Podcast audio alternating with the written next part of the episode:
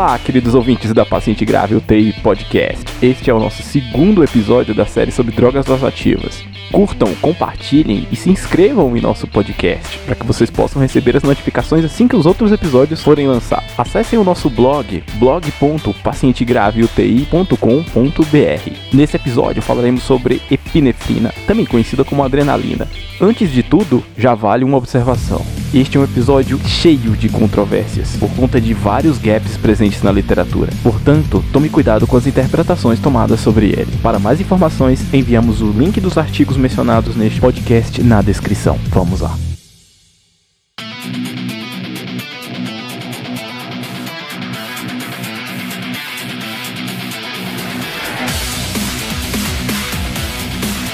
A adrenalina já é bem conhecida na cultura popular, principalmente por seus efeitos mais relacionados ao estresse, como taquicardia, piloreção, sudorese e outros efeitos que acontecem principalmente durante atividade física e em momentos de estresse maiores. Assim como a noradrenalina, ela também é produzida na adrenal a partir da noradrenalina.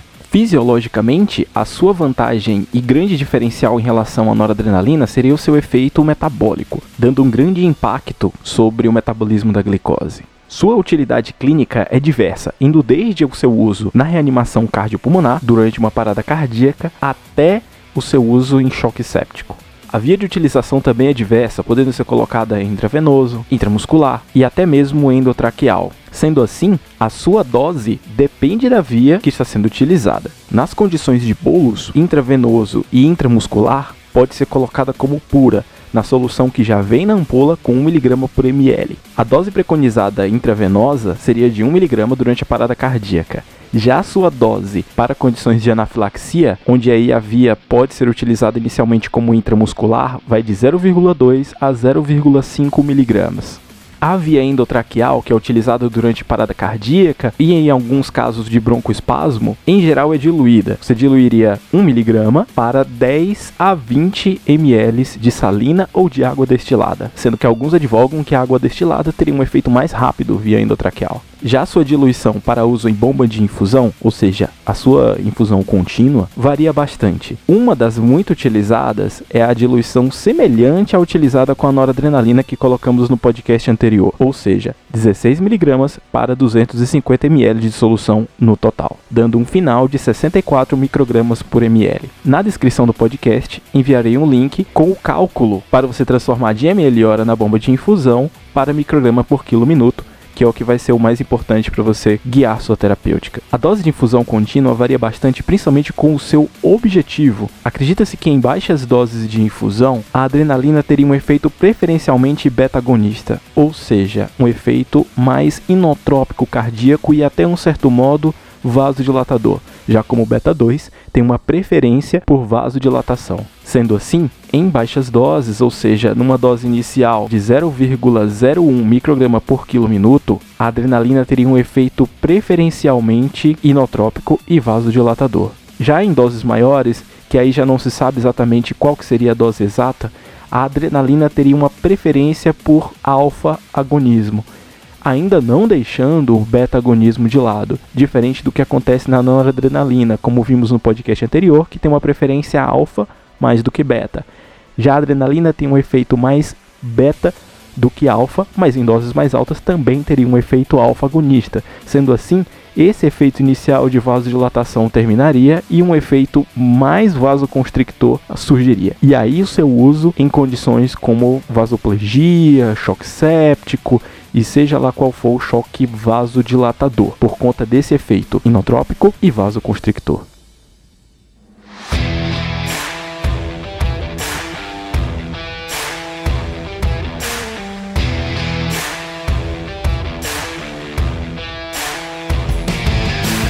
Seu uso mais bem aceito na literatura seria nas condições de anafilaxia, onde aí teríamos uma liberação muito grande de fatores inflamatórios de mastócitos com atuação sistêmica, principalmente levando à abertura dos esfíncteres pré-capilares e broncoconstricção.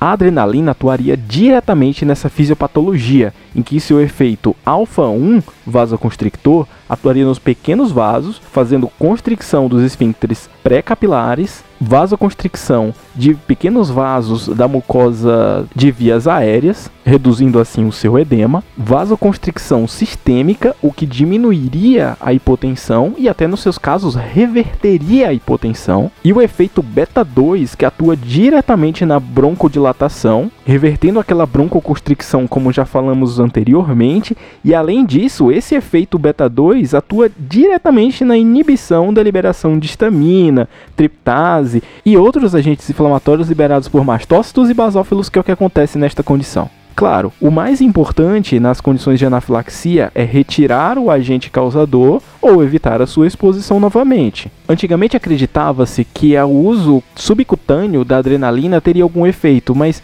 os estudos apontam que não. Na verdade, se você até pensar um pouco, como a gente quer uma vasoconstricção, a vasoconstricção cutânea após o uso subcutâneo da adrenalina impediria seu efeito sistêmico. Ele vai ficar basicamente local que é o que a gente faz para evitar sangramento em algumas condições quando você usa anestésico lidocaína com vasopressor, que é lido com epinefrina, não é mesmo? Mesmo não tendo trabalhos grandes com essas condições de anafilaxia, toda essa discussão de fisiopatologia e tudo que foi discutido anteriormente coloca a adrenalina como sendo a principal droga e alguns colocam até que isso impediria a liberação ética de estudos randomizados, já como você colocar um grupo de estudo sem adrenalina seria meio que antiético. Para aumentar ainda mais a discussão, alguns indicam a adrenalina como sendo necessária nas primeiras horas e nos primeiros minutos de anafilaxia, sendo que o seu uso mais tardio poderia até piorar a condição e aumentar mortalidade. Uma condição conhecida como anafilaxia bifásica, que seria a recorrência dos sintomas da anafilaxia 8 horas após o seu início, pode ser resultante dessa demora na colocação da adrenalina. Então lembre-se, não demore na utilização de adrenalina na anafilaxia. Isso poderia causar danos ao doente.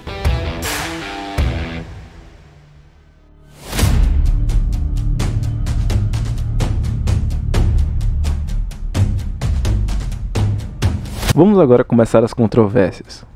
Muitos já conhecem do treinamento do ACLS que a adrenalina é a droga mais indicada na reanimação cardiopulmonar. Agora veja, não temos estudos grandes para defender tal condição. A maior parte dos estudos são estudos antigos, feitos com animais, na década de 60. Um levantamento japonês realizado em 2012, cujo link está aí na descrição, revisa justamente a necessidade de uso de adrenalina pré-hospitalar. O que eles perceberam nesse levantamento foi que o uso de adrenalina na reanimação cardiopulmonar pré-hospitalar melhorou a chance de o doente recuperar a circulação espontânea, ou seja, melhorou a chance de rosca. Porém, houve uma redução na sobrevida e uma redução na funcionalidade, principalmente neurológica, dessas pessoas dentro de um mês.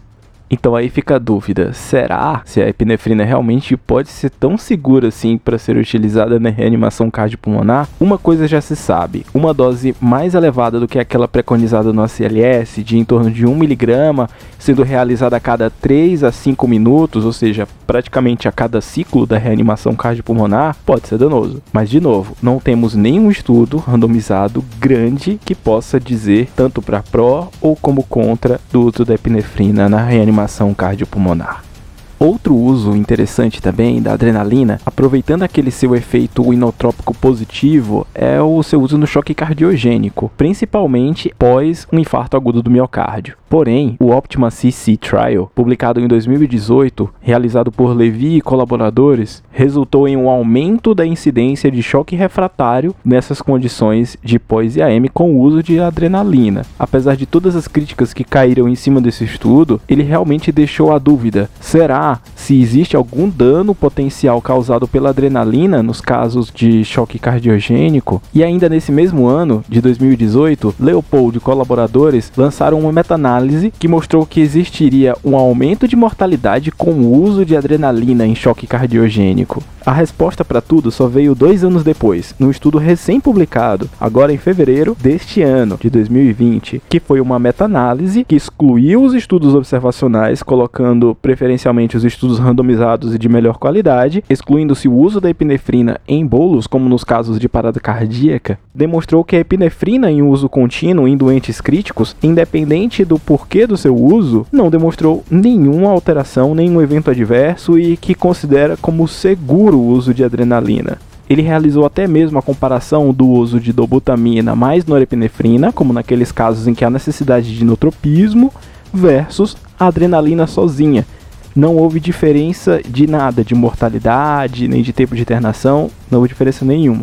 A única diferença e que a adrenalina trouxe em relação às outras drogas foi de que ela aumenta a taquicardia. Então a taquicardia é bem maior com o uso de adrenalina em comparação com as outras drogas.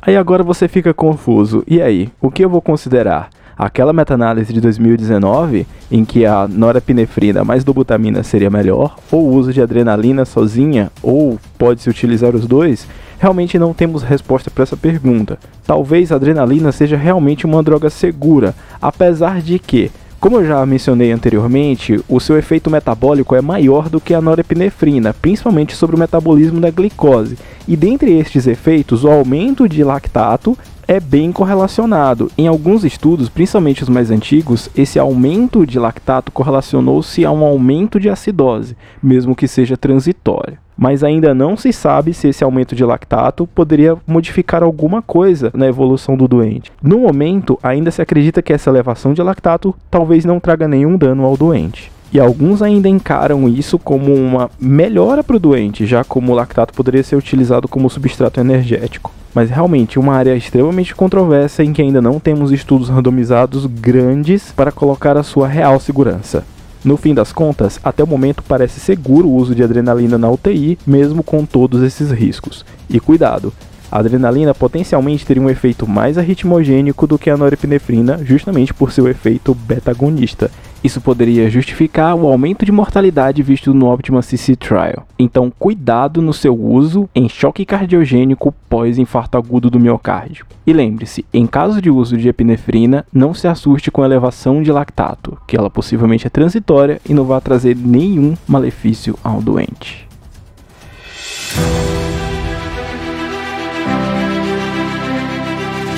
Isso é tudo, pessoal. Com isso, concluímos o nosso segundo episódio de nossa série sobre drogas vasoativas. Curtam, comentem, espalhem este podcast pelo mundo, pois são vocês que fazem com que esta mídia continue no ar. Meu nome é Benio Lincoln, médico intensivista, e até a próxima.